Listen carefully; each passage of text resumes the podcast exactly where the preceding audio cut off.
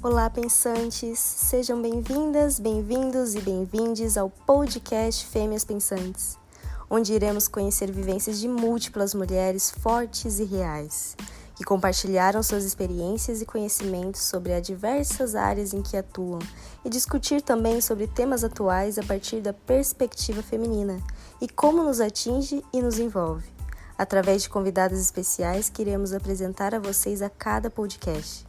Meu nome é Antônia Guiar e a realização desse podcast foi possível através dos recursos de Lei Emergencial de Cultura Aldir Blanc de Hortolândia. Com agradecimento à Prefeitura de Hortolândia, à Secretaria de Cultura de Hortolândia, Secretaria Especial de Cultura, ao Ministério do Turismo e ao Governo Federal. Agora abra sua mente e venha pensar com a gente. Fêmeas Pensantes, episódio 13, com Juliana Caligares.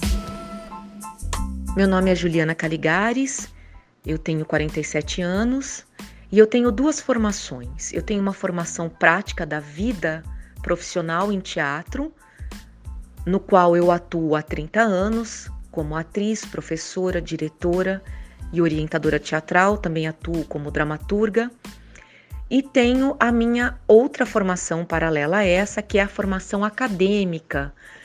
Na formação acadêmica, eu sou graduada em artes cênicas pela Unicamp, eu tenho uma pós-graduação em simbologia teatral pela Escola de Comunicação e Artes da USP, a ECA USP.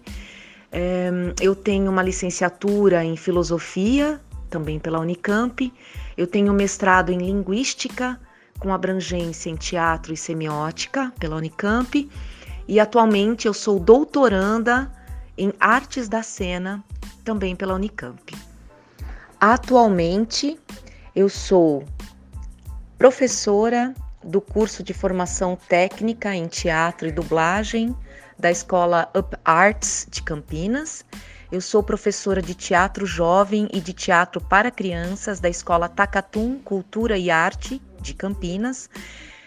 Eu também sou membro do grupo de pesquisa Os Processos Criativos nas Artes da Cena e os Saberes da Prática, é, do CNPq, do IA da Unicamp, e também sou membro do grupo de pesquisa Cogites, Cognição, Interação e Significação, do CNPq do IEL da Unicamp. Né? O IEL é o Instituto de Estudos da Linguagem da Unicamp e o IA é o Instituto de Artes. É, além disso, é, eu acabei de escrever um livro é, para a educação à distância, para a formação de professores em teatro e artes, e sou atriz e diretora da companhia Trilhas da Arte Pesquisas Cênicas, onde atualmente nós estamos levando dois espetáculos: o Janelas para uma Mulher e o Pequeno Senhor do Tempo, é, pelos PROACs, ambos em formato de teatro digital.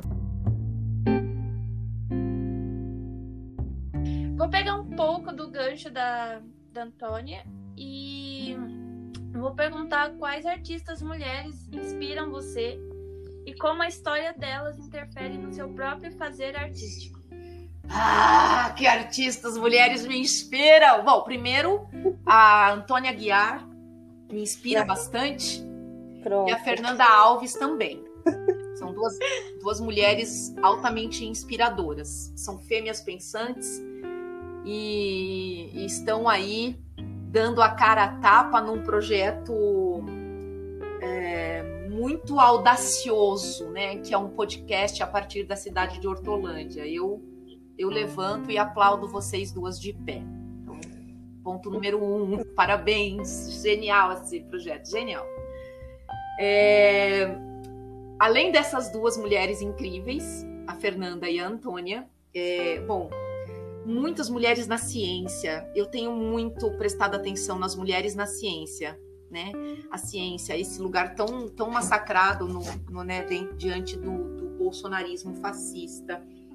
É, eu penso muito em na, na, diretora da Biblioteca de Alexandria, a Hipácia, que era uma, uma física, astrônoma, matemática e entendia de filosofia, enfim, sabia fazer cálculo É, era, era projetista, engenheira, e por ser mulher e ter tanto conhecimento, quando a biblioteca de Alexandria foi invadida pelos cristãos católicos da época, ela foi escalpelada, estuprada e morta, né? Porque ela sabia tanto, tanto, tanto. Eu também penso na Berta Lutz, uma brasileira muito, muito importante. Ela era filha de um pesquisador que um dos fundadores do Instituto, do Instituto Butantan, né? O Adolfo Lutz é, a Berta Lutz, que foi cientista, bióloga e também congressista, ela foi deputada federal pelo Rio de Janeiro. E a Berta Lutz defendeu o direito das mulheres na ciência, né? E é uma brasileira que, né, da qual a gente pouco, pouco ouve falar. Me inspira também a Marie Curie, que foi uma química muito importante que descobriu um elemento químico chamado rádio, né? É um elemento altamente enfim,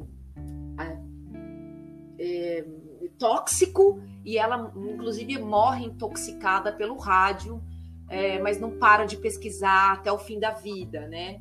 Então, essas mulheres são muito corajosas, são muito inspiradoras, né?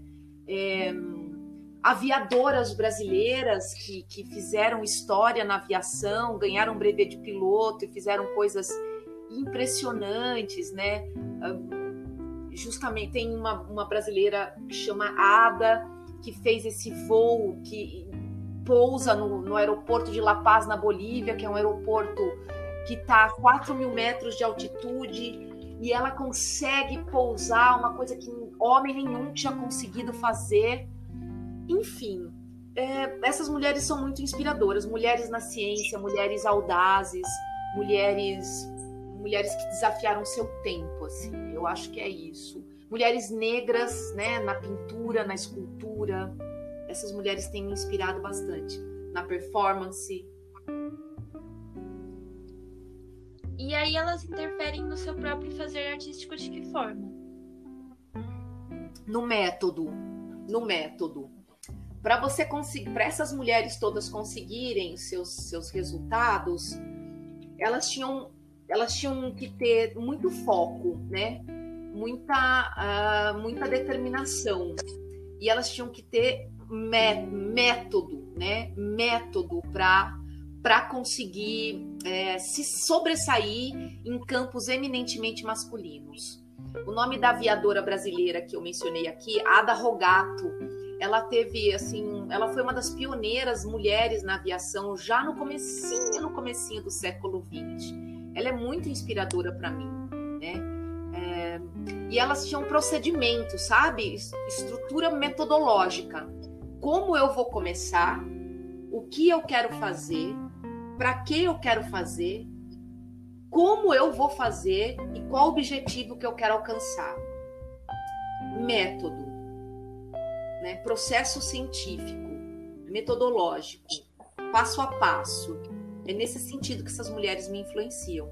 Porque senão, para fazer arte no Brasil de forma intuitiva, a gente não consegue mais. A gente está sendo massacrada. Então, só com muito método, gente, porque não tem mais arte presencial, né? Nós somos as primeiras a parar, nós vamos ser as últimas a voltar. Se você não tem sistema e método, você pira, mas pira mesmo, num nível de entrar em depressão. Então, Realmente. A estrutura que essas mulheres tinham para para desenvolver pesquisa e projetos metodológicos, é, eu acho que é uma chave para nós.